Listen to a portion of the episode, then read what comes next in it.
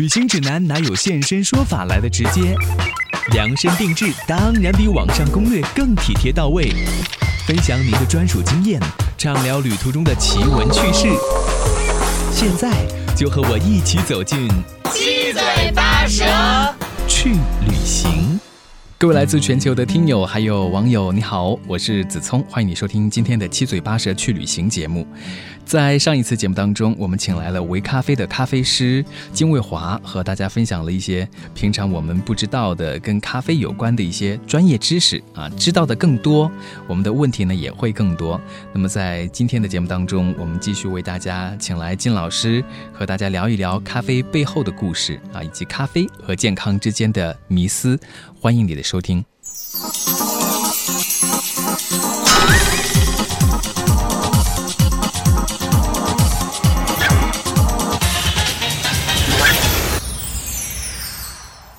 再次欢迎魏华来到我们的节目当中。啊，大家好，主持人好。嗯，来自于维咖啡的一位咖啡师啊，是的，大家也可以去品尝一下，因为魏华一直在跟我说，精品咖啡是非常值得推荐给大家的。对对对。这也中国比较目前比较新奇的一种 DIY 的一个精品咖啡，对，嗯，哎，精品咖啡都是自己去 DIY 做的吗？嗯，我觉得现在好多比较店的话，应该比较适度去让客人去一个直观的去感受到一个制作过程，也可以自己做，对，啊，自己去参与，其实是一种很。特别的体验，好像我们如果讲究一点的朋友自己在家里面做的话，就是用那个大不了咖啡机啊，把那个豆子打磨一下，然后再煮一煮。那你们那个过程会加入哪些更复杂的环节呢？嗯，目前我们可能是我刚才说过，就说到有一点，就是粉的一个一个量，包括一个粗细度，因为粗细度它可能会影响一个萃取的一个手冲一个萃取的一个速度。那个是靠机器打的吗？嗯，我们精品咖啡一般是一些像摩卡壶啊，包括手冲壶啊，还有还有一个比利时壶，这可能就偏以前的一种操作方式了。嗯，现在比较新奇的可能都是聪明杯啊，包括一些手冲壶啊。手冲壶是最今年包括也有手冲壶比赛。嗯，对中国包括国际上都有的。是吗？好专业，对，比较可能比较细的一种制作方法。嗯，哎，像你观察到的啊，像你们咖啡店里面有一些客人要去参加这个活动，然后自己做出来自己的咖啡之后，是不是他们的感受是很特别，然后都很开心？对他可能做的就是可能细节不够到位，然后他觉得喝起来蛮好喝的，可能因为是他自己做的。一般要多长的时间过程呢？这个，这个大概两分钟。全部冲完对就好了啊！对，从一开始准备到后期的，从研磨粉到后期一个冲泡、一个闷蒸的一个过程，其实要不了多久嘛，对吧？再出品两分钟，对，很快。嗯，哎，大家可以去品尝一下啊，也尝试一下这种制作咖啡的方法。而且，呃，魏华也说，其实咖啡的叫做什么，熟悉的这个过程和学习的过程，也是需要一些训练的啊。对对，就像喝酒一样。就需要一些基础型的，比如说你，你至少知道说这杯咖啡啊，这咖啡豆属于是一个阿拉比卡或者罗布斯塔，最最基本的，嗯，一个清楚了直观了解。那后期，嗯，这两种咖啡豆的话是靠它长的样子不一样，还是闻的味道不一样？还真的长得不一样。因为我现在没法可能跟大家描述一个罗布斯塔它比较大颗的一个颗粒状的，当然可能阿拉比卡都都偏小一点的一些。它中间那条基因可能就不一样，嗯，罗布斯坦它中间是一条直的一个横跨线一样的，像阿拉比卡它是一个 S 型的一个小的一个弯弯道一样的。OK，这个比较容易去区别，对，最直观的，对，嗯，像刚才说训练嘛，那如果是用酒来做比喻的话，哈，品酒是有一些方法的，也是有一些技巧的。那我不知道品咖啡是不是同样的，它也有一些类似的一些步骤。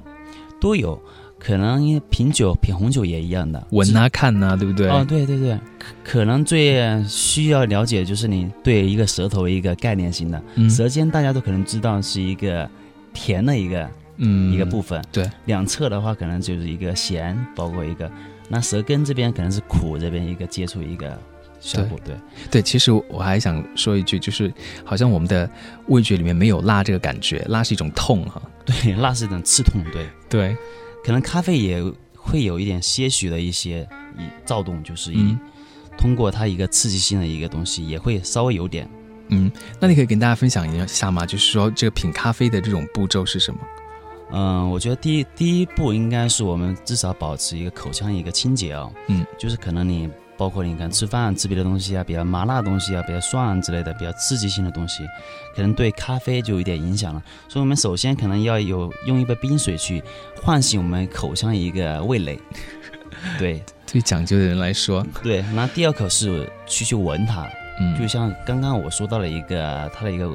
罗布斯坦跟一个阿拉比卡的一个一个味道啊，我觉得喜欢喝咖啡的人真的很喜欢闻那个味道，咖啡豆的味道。嗯，对，咖啡味它有分为两种，就你干磨出来的话，它是一种干香，嗯，那你冲泡的时候，它是有有一种湿香，嗯，它出来了里边包括好多可能有干果味啊、水果味啊都会有，嗯，对，它里面风味特别多，只是靠训练说你去，可能跟它烘焙关系也跟你冲泡关系也有过也有关系的。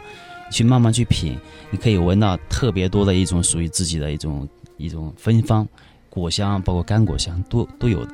魏华说的这个就很有仪式感了啊。你说第一步呢，就是先清洁一下自己的口腔，然后呢再去闻一闻这个咖啡的味道。对，然后呢，第三步呢，就我们就需要看一杯咖啡一个色泽的一个东西，嗯，包括它一个可能厚度啊，你觉得哎可能比较糙啊，上面一个粘稠度，嗯。第三步的话，可能就需要去做一个一个触碰的一个喝的一个一个动作了。嗯，喝的时候，你可能就嘴唇会感到一种，比如说可能太苦涩了，包括太炸舌了，它都会有个一个触碰的一个一个东西。所以你这也是一个，我们一般都是很细滑的东西是最顺口了。那如果粗糙的东西，其实嘴唇是最敏感的，一口能尝出来。就是说。这一步就是用自己的嘴唇去感受一下那咖啡，是吗？对对对对，啊，OK，我今天学了很多，OK，因为以前我们像喝咖啡的时候就是很不在乎嘛，哈，就拿着咖啡直接上来也就喝了。对，但是我觉得把这个分为不同的这个步骤之后，有时候你会感受的更多。我的最关键的一步啊，就喝下去以后，你会。你需要在口里面停留几秒钟，五秒钟左右，像喝酒一样哎。对，它那香气会冲着你那鼻腔，嗯，那香气渗透出来，嗯，那就叫好的吗？嗯，不是说好的，可能每一步它会有一个，每种咖啡豆它都一样的，只是一个去辨别的一个香气一个过程。可能这这香气可能不好，我们可以辨别它是一个坏的咖啡。嗯，好的话，可能说哎不错，风味蛮强的，嗯，这说明它咖啡还不错，对。对，这个就是对于咖啡达人来说，就是都会知道这些。如果你也对咖啡比较感兴趣的话，嗯，也希望让自己就是生活好像更有品质一点。其实这些都是需要知道的一些知识哈。是的，是的。嗯，那有的朋友。也会有这样的疑问啊，我们刚刚在节目当中也说了，就是因为说咖啡里面含有很多的咖啡因，所以喝多了可能对身体不好，然后也会上瘾等等。所以我不知道，就是喝咖啡真的多少会对我们的这个健康产生一点影响吗？嗯，我觉得有利有弊，可能就我最终还是要把握一个度。嗯，对，如果过嗯饮食过量啊，摄入过量的话，可能就对身体有不好的一个东西。包括有一些人群也不适合喝，孕妇啊、高血压之类的。哎，我最近有个朋友，她怀孕了，对，可能下个月就要生孩子了。她对偷着喝咖啡，然后她说她喝咖啡，他们家人当然都反对啊，就她喝那种低音的。哦，低音呢，就还 OK 吗？我觉得最好建议不要喝，还是会刺激。其实也有人偷偷去喝的，但是好像出来结果好像也不是太好。但是我们真的不建议。嗯。啊，出来体重好像听别人说笑话，体重也没下降，突然还涨了。啊，就说他自己是吗？不是小孩，小孩对，也也有说什么畸形之类的啊。对，但是我们这边 别吓人了。我们这边对纯素的一个观念，还是不要去碰它，就孕妇一个对一个一个节点对。嗯，特殊的人群要特别的注意哈。对，咖啡因它会促使一个人的一个新陈代谢，嗯，包括一个刺激心脏一个系统的一个东西。OK，对。那对于我们一般人来讲的话呢？一般人，我觉得一般人像一杯咖啡，我们目前含的咖啡因应该在三十到四十毫克之间。嗯，所以一天我们最最大的摄入量应该在二百到二百五之间的一个咖啡因。那就几毫克毫克，三杯左右应该在，就差不多了哈。就喝太多的话，就刚刚好。可能再喝的话，有的发现有。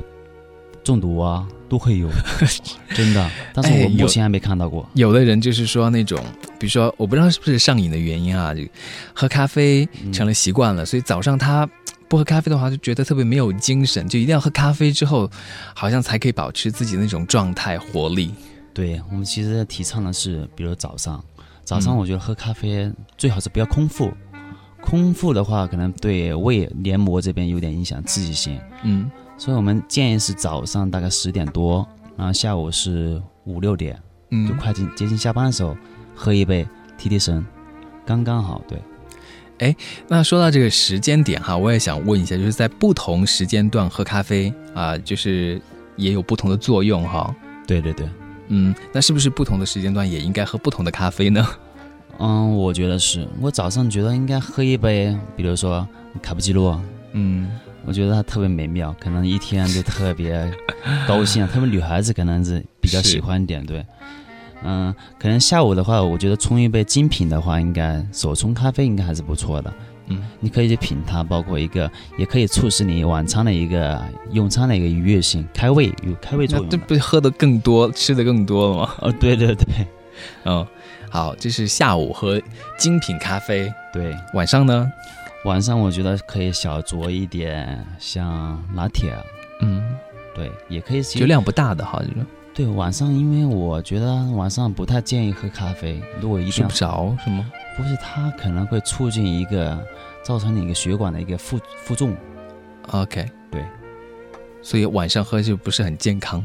对，不太建议，但是也可以小酌一点。嗯，啊、因为有的国家的人可能这个喝咖啡的习惯会比我们更叫做什么深入到生活当中去哈。他们太普遍了，我记得有调查记得他们一天至少七八杯，哇，好多，至少得有三五杯。嗯，可能在他们那边，可能咖啡可能对像意大利啊，必需品。对，嗯意大利确实文化气息比较，咖啡文化也比较重。嗯，他们喝的咖啡可能跟我们也有一点点的不一样。嗯，不一样，可能包括一个制作的一个过程也不一样。嗯，对，像魏华，你自己有没有去了解到这其他各个国家的这不同的咖啡？因为有的地方的咖啡跟我们的想象里面真的很不一样。呃，像上次我记得是去土耳其大使馆，没有到土耳其去哈，喝他们的那个咖啡的话，我就觉得好浓啊，而且喝完之后，嗯，他那个咖啡渣还可以拿来算命啊，等等，还蛮有趣的。当然都是说好听的话了啦。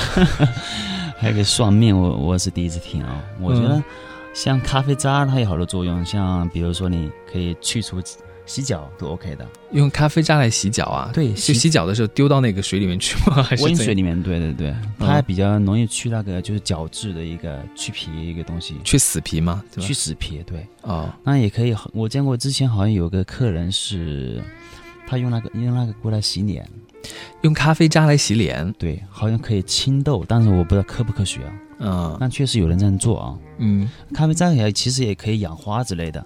哎，给大家说一说呢，我觉得这个是很实用的一些生活小技巧。对对对，经常可能像我们家里，比如厨房，包括一个卫生间，嗯，它可以去味的，就是它可以吸收一些异味在里边，嗯就可以保持你比如通风，包括一个一个空间的一个干燥性，包括一个空气清新啊。就比如说像大家早上起来，如果是说那种煮的咖啡啊，完了之后那个渣不是就丢掉了吗？你就说那个部分是可以拿来对，处理这些东西。其实早上煮一杯咖啡，我觉得应该满屋子应该都是咖啡香，对，嗯，特别精神精神抖擞，真的。对，一一下好像就觉得说这个一天被咖啡给唤醒了。对对对，嗯嗯，为什么说早上一定喝一杯像 espresso？嗯，它比较提神，就感觉一天呢一个一个量都起来了，精神量。你早上的时候也是喝咖啡？对我天天喝，嗯 对，因为咖啡它有促进一个人的一个能量的一个蓄积啊。嗯像像现在巴西一个一个情况就是，不发现运动员有有服药过程，它药里面其实也包括一些咖啡因，嗯它会助长一个人体量、一个能量的一个东西，可以激发一个人能量一个并发。对，像运动员跑步的，他可以跑得特别快。嗯，就会让你更叫做什么一个刺激一个能量积蓄，对积蓄，对吧？哎，那像喝咖啡的时候会配一些什么其他的那些点心？嗯，目前可能微咖啡现在目前配的是一小蛋糕、小甜点之类的，嗯都都是自己做的啊。就比较可能跟咖啡很配。我觉得可能喝一口咖啡，吃个甜的特别配。你自己的爱好是什么呢？嗯，可能像一些乳酪啊，包括一些都还 OK 的，小蛋糕，嗯，都还 OK 的，对，嗯，特别是在周末的时候，对对对，然后点杯咖啡，然后点个甜点，其实很多朋友还是很喜欢到咖啡馆里面去啊，度过一个下午，拿一本书，还是挺休闲的。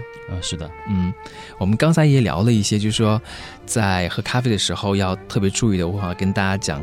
比如说有一些心脏病的或者孕妇啊，是不能够喝咖啡的，还要特别的注意。但是咖啡也是有一些好处。那除了我们刚才说咖啡可以让你的能量得到积蓄，然后有一个很好的爆发以外，这个喝咖啡有一些什么样的对身体好的地方，我们也可以跟大家分享一下。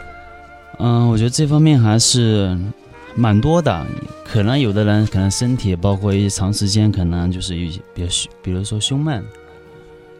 嗯，比如说一些消化不良的，都可以促进消化。消化不良还可以喝咖啡来对它改善，它会嗯触动你一个一个蠕动系统，嗯，它就促使你去就是一个排便的一个过程。OK，对对对，而且是很自然的，对，很自然。然后利尿也是一种的，嗯，包括还一个像一些医学用的一个医学用医学上的一个东西，包括药品里面也包括这个东西，嗯。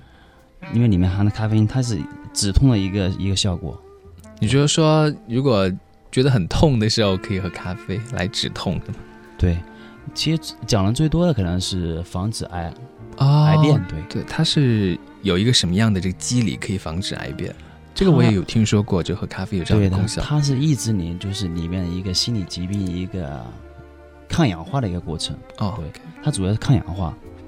它抑制里面的一个心理疾病的一个复发，这个是有一些科学研究和统计数据的，真有真有真有。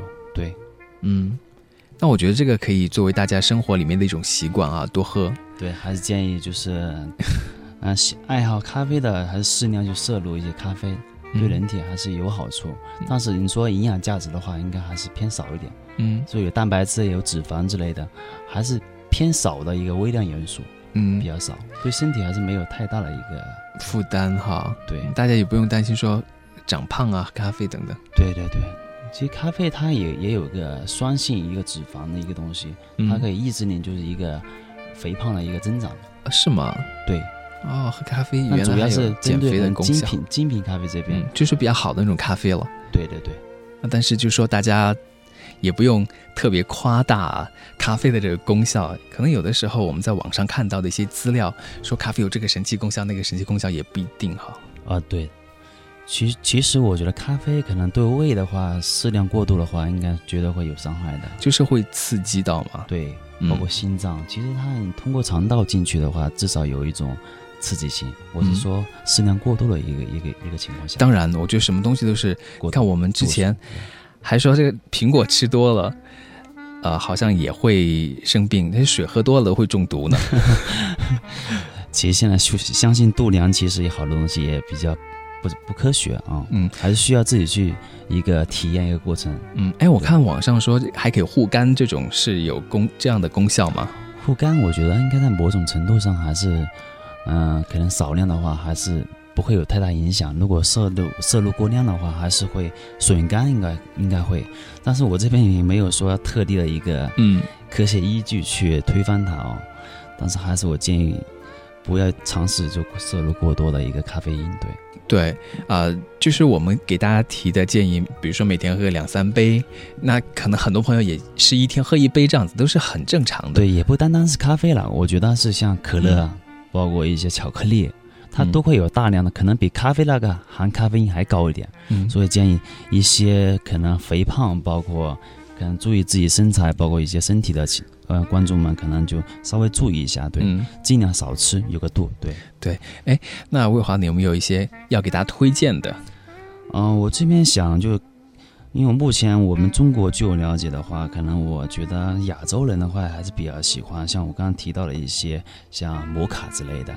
我觉得作为初入咖啡爱好者来说，一个一个切入点的话，应该从那几款比较适合吧。嗯，像牙买加的一个蓝山，包括一个肯尼亚，还有一个哥斯达黎加一个东西，是什么？因为南山咖啡大家还是点的比较多的。对，你像现在巴西国，巴西这款咖啡的话，巴西咖啡它是因为是它那边属于是中东那边的，嗯，属于一个气候问题，所以它那边一个生产出来的咖啡比较重，口味还行，就是可能对中国人来说有点不适应，它偏偏苦偏酸，可能中国人有点接受不了，我觉得不是一个好的切入点啊。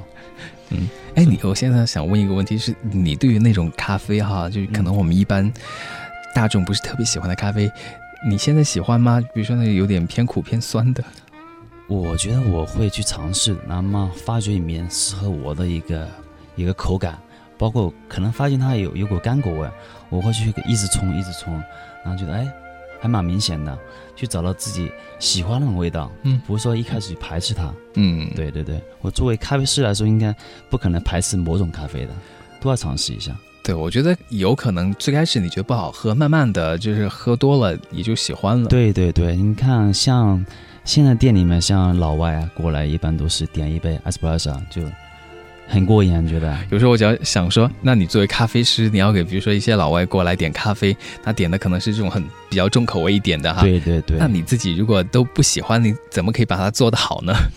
我觉得这这不是说不推荐啊，我觉得中国人可能不适合，我不太建议推荐给他们，因为可能是不好喝，可能下次他可能对咖啡有个厌倦了。哦有可能。对 对老外来说，我觉得做嗯做一杯好的 espresso 还是没问题的，就是他们的一个，包括我们微咖啡现在一个采用的哥伦比亚的一个豆子，还是不错的一个，嗯让制作出了非常好的一个 espresso。嗯，还有什么推荐的呢？刚才推荐了几个啊，比如说摩卡呀，还有蓝山咖啡，对吧？对，我觉得这边三款应该就也差不多，有后续可能大家多了解一下还是可以的。嗯，对。那像现在就是咖啡的这个产地，我们在这两集节目当中，就魏华也给大家介绍了哈。对，嗯，喝咖啡背后有很多的知识，像我觉得还蛮有趣的，就跟咖啡有关的知识。因为这个地球是在赤道附近嘛，有一个咖啡带，然后就是在那个区域里面生产的咖啡都是比较好的。可能中国那些城市也是在这个咖啡带里面的是吧？嗯，像目前中国的话是云南偏多了哦。嗯一般，嗯，咖啡种植的话，在中美这边、南美这边比较多，像非洲啊、印尼啊，像巴西。巴西其实属于第第二个一个一个生产总量比较比较高的一个咖啡出产量的一个地区。嗯，对所以目前以前很好多人说蓝山啊，比较一说咖啡蓝山，就挺觉得好棒啊、嗯，这些确实不错的，因为它目前它之前是产量还是比较高的，所以后来陆陆陆续续被日本包括他们的红酒也被卖挑战了卖掉了，对嗯。那后来咖啡大部分也是被日本这边的一个买断了，嗯。所以他那边现在出厂量还是偏偏少一点。嗯，那像你自己会通过什么样的渠道，或者在哪里买咖啡豆自己来做啊？嗯，我觉得都通过，嗯，因为我好多朋友都做一个自己做的一一种烘焙的，嗯也开始尝试。之前手冲，现在是开始烘焙咖啡了，所以也去也会去朋友那边去去挑战一下烘焙的咖啡去尝试，也会自己去做一些烘焙的一个东西，蛮好玩的。哎，烘焙咖啡是怎样的？嗯，说俗一点可能不好听，有点像爆米花那种，但比爆爆米花那个可能是制作方法吗？还是什么？对我觉得性某种性质上有点像。嗯，但注意的细节特别多。对比如说呢？比如说，它有个分期的一一爆、二爆，它有一个曲线性的一个烘焙。OK，对，它不是说你一到温度，然后就直接打开就 OK 了。它需要比如根据这款咖啡的一个产地，包括一个水分量，它去调配那个曲线。对，哎，好复杂啊！刚刚对我觉得手冲咖啡都没弄明白，现在又来了个这个烘焙咖啡。对，所以咖啡对我们咖啡师来说，也是一生都可能学学不专、学不那个的一个专业。对。对，所以可能还是要不断的去学习。哎，那像那个魏华会不会，比如说，嗯、在这个菜单上面哈，我们有这些咖啡，但是不断的还会有一些新的口味，你们自己也会创造一些新的这个咖啡品种啊。哦，也会的。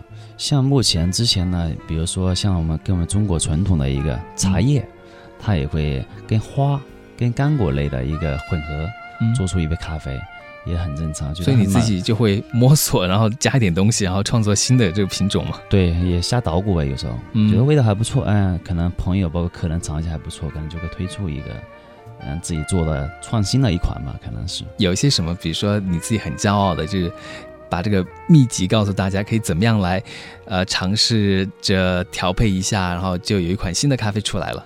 嗯，我觉得最可能对观众来说，可能最基本的可能是跟酒可能是最贴近的，嗯可以用酒跟跟咖啡一个一个兑，但建议还是不要开车的时候去喝这种东西啊，就可能可能会有不同的一个化学反应，喝起来可能又有酒的味道，又有咖啡的味道，对。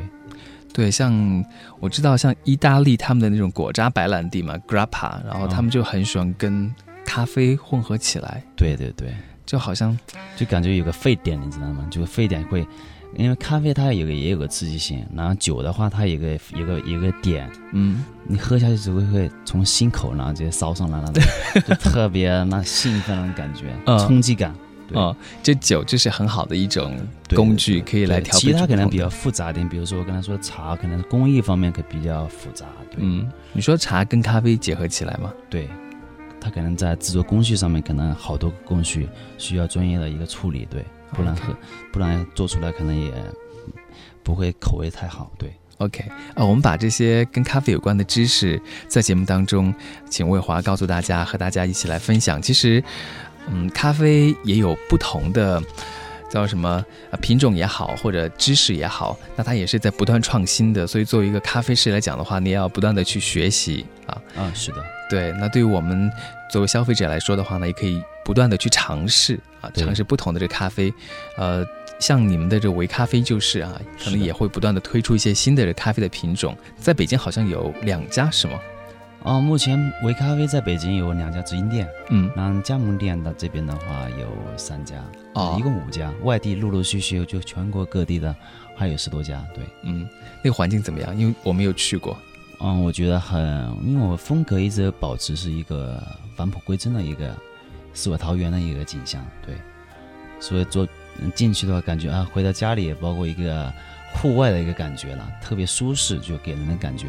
嗯，OK，那大家如果有时间的话呢，可以去维咖啡，是唯一的唯，对吧？对，呃，去感受一下，也喝一喝咖啡嗯、那可以碰到魏华的话，让他给你做一杯。好，今天我们再次的谢谢魏华来到我们的节目当中。好，谢谢主持人。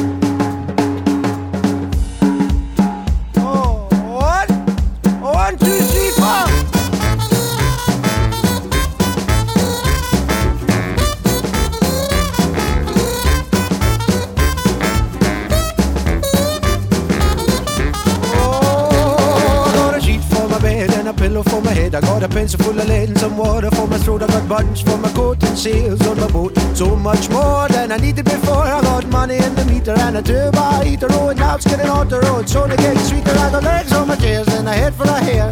Bought it a pan and some shoes on my feet. I got a shelf full of books and most of my teeth. Few pairs of socks and a with a lock. Got food in my belly and a license for my telly. And nothing's gonna bring me down.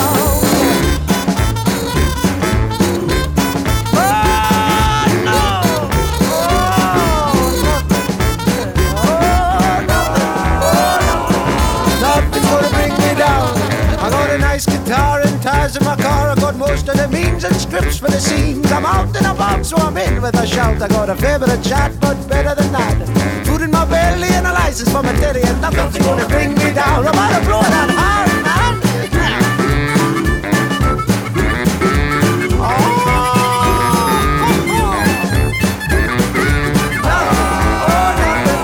Nothing's gonna bring me down, oh, boys, the best of all. I've got my